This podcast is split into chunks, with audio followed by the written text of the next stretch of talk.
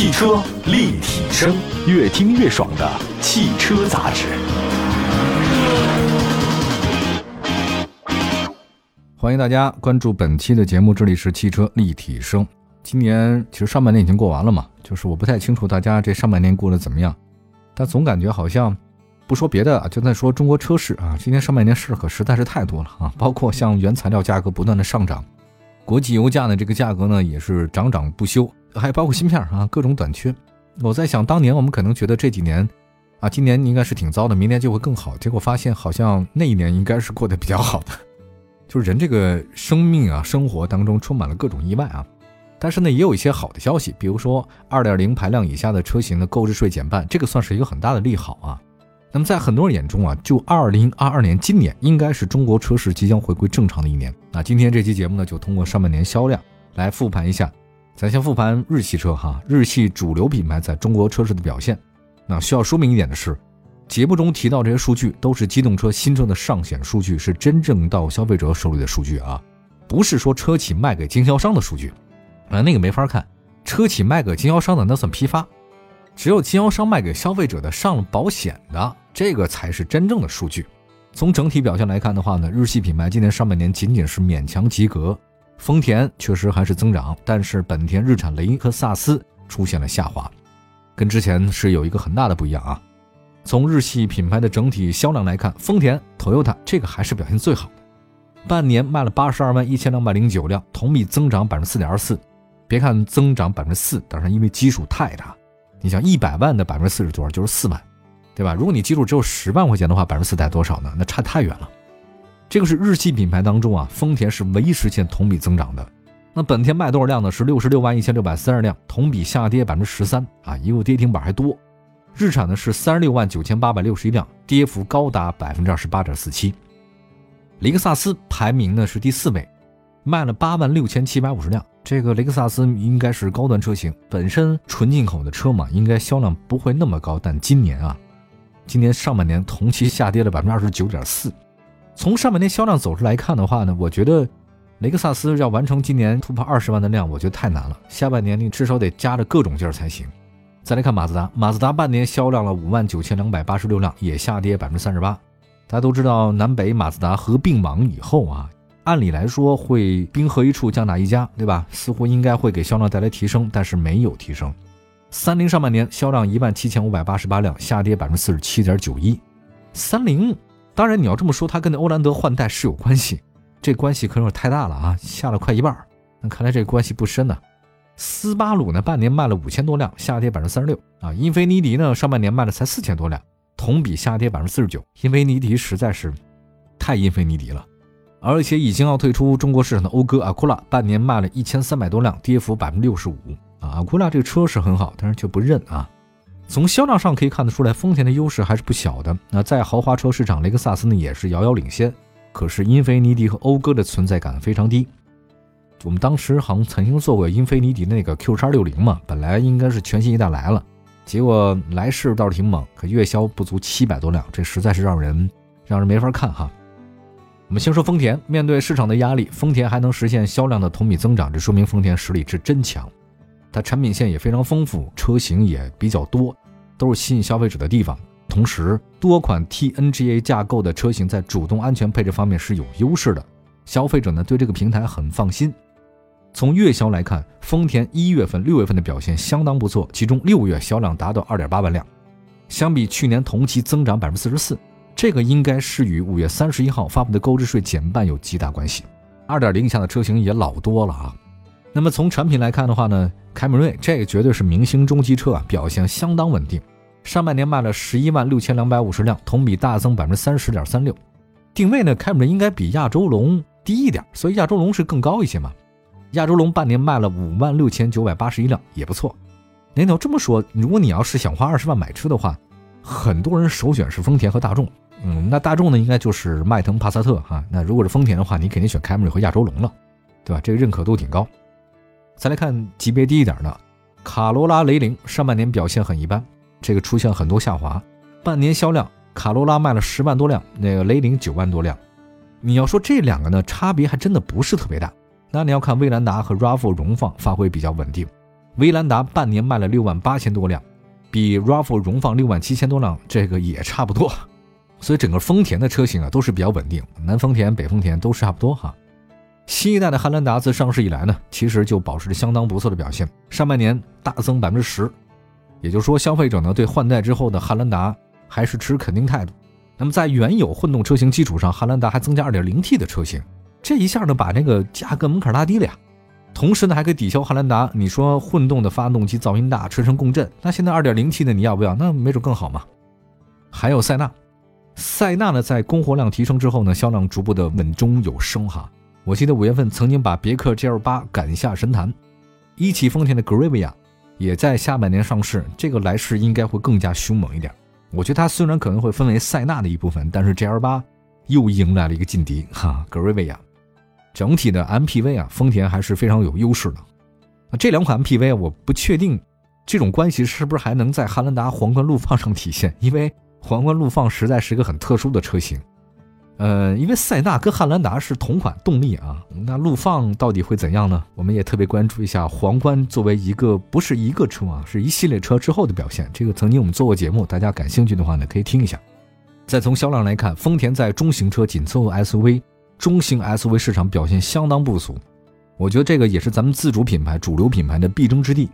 当然，你要说锋兰达、皇冠还有卡罗拉什么凌放。它你还能不能卖得更好一点？我觉得还是有可能的，因为丰田的所谓的质量口碑可能还是不错。丰田在下半年应该走势还是相当不错的。那么还有呢，我们再说一个本田。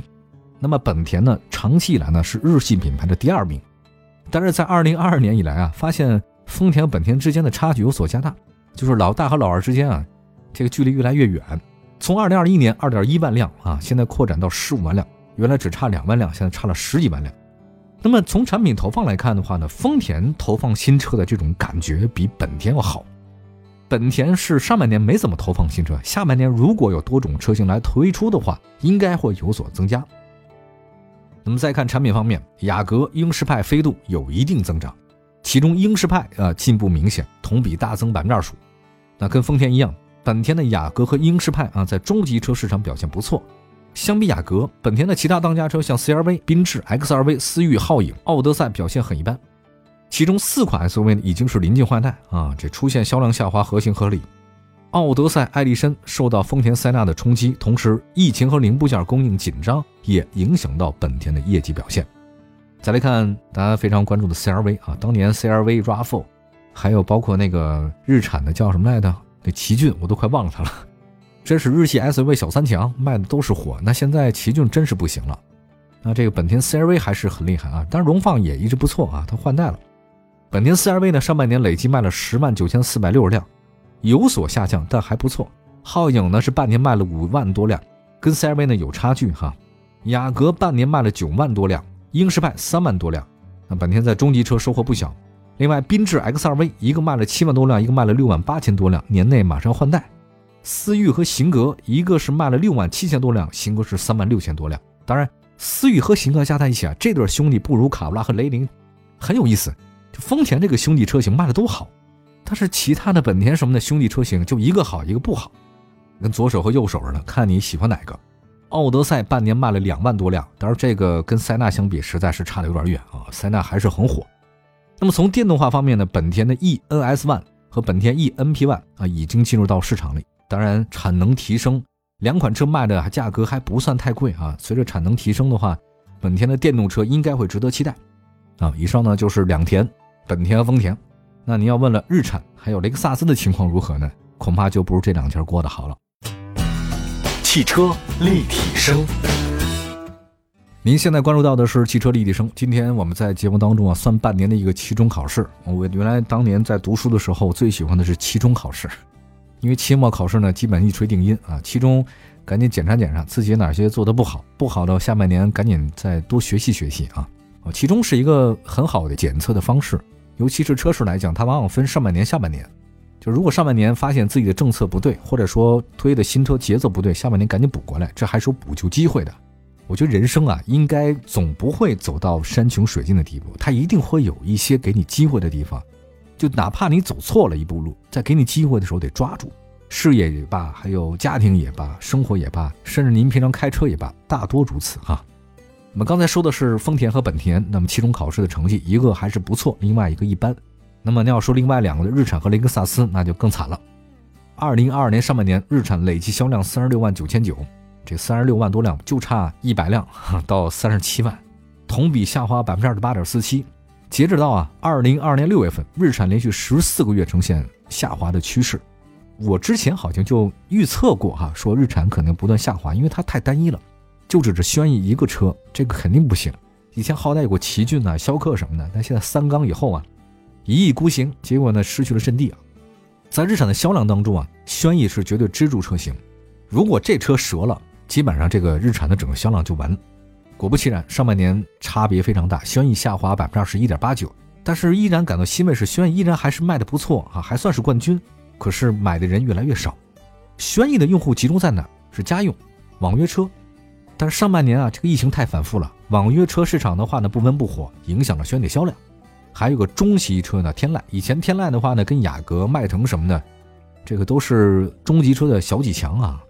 但是现在发现有问题，天籁比雅阁、凯美瑞差别很大。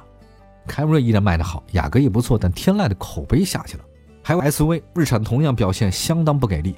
逍客半年只卖了六万八千多辆，奇骏只有一万五千多辆。这个奇骏一万五千多辆半年卖啊，曾经是奇骏一个月的销量。奇骏巅峰的时候，一个月卖个一万五千、一万六千，跟玩似的。现在半年才卖这么多，那为什么呢？是三缸发动机啊，导致奇骏销量大幅下滑。还有中型 SUV 楼兰，但是现在半年只卖了三千多辆，还是边缘车型。硬派 SUV 途达半年卖了五千多辆。小型 SUV 劲客也只有五千多辆，也就是说，整个日产东风日产，在所有的中国内地的 SUV 市场里面是一败涂地。从目前情况来看，日产的二零二二年销量可能就是八十万辆左右。今年下半年，如果是本田、丰田多款新车推出，日产的销量更难。比它还难的是谁呢？其实是另外一个豪华品牌日系的雷克萨斯。雷克萨斯啊，它是丰田一家的，它的关系呢，跟丰田就相当于奥迪跟大众的关系。雷克萨斯是个独特的存在哈，原装进口绝不国产。那么去年雷克萨斯中国卖了二十二万六千一百一十六辆，同比增长了百分之一点一，好歹是增长啊，连续十七年增长。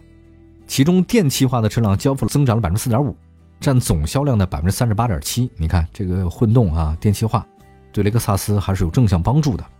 但是雷克萨斯今年上半年累计销量是八万六千多辆，下滑了将近快三分之一。进入到二零二二年，雷克萨斯每个月都是下跌的，供应链产能不足，日本疫情影响了雷克萨斯的销量。今年雷克萨斯 ES 上半年累计销量四万四千四百二十五辆，同比降低百分之二十四点二九。除了供货量的因素之外，竞争对手的降价对 ES 销量带来很多负面影响。从市场反馈情况来看，ES 以前怎么可能有现金优惠？现在有了。那现在雷克萨斯呢？临近换代的 RX 呢，应该算正常发挥，卖了两万四千多辆，也下降了。六月一号，第五代雷克萨斯 RX 发布，换代之后的话呢，也是 TNGA 架构的，在设计配置方面有较大的升级。那目前雷克萨斯呢，在纯电市场没有太好表现，因为以前燃油车市场雷克萨斯是一个王者啊，那真的是太好，提到这个品牌都觉得很雅皮哈。但现在不一样了，因为电动化时代，雷克萨斯如果没有跟上的话，有可能会被淘汰。我觉得在未来，这个雷克萨斯要纯电的车出来以后，应该会好一些吧。呃，今年上半年日本车确实丰田好，其他都一般，但整个中国车市整体销量都下跌，除了自主品牌稍微上涨以外，其他国别的品牌都下跌。其中日系车下跌百分之十三，这个跟大盘基本持平。德系车销量下跌百分之二十三，美系车下跌百分之二十一，韩系车大跌百分之四十四。也就是说，在这个日系、德系、美系、韩系当中，日系车跌的还算少的。另外一方面，我们从车型来看，日系品牌在中型车市场是有优势的，像丰田、本田、日产、雷克萨斯都有电动化的战略。丰田发了十六款造型各异的电动车，本田也有两款全新的电动，日产的 Ariya 也将在下半年上市，ePower 阵容也会更加的丰富。可想而知，不拥抱新能源，这车你恐怕就卖不出去了。这个还真是一个新能源的时代。好的，感谢大家关注本期的汽车立体声，祝福大家用车生活愉快。明天继续关注汽车世界的各种话题，不见不散，拜拜。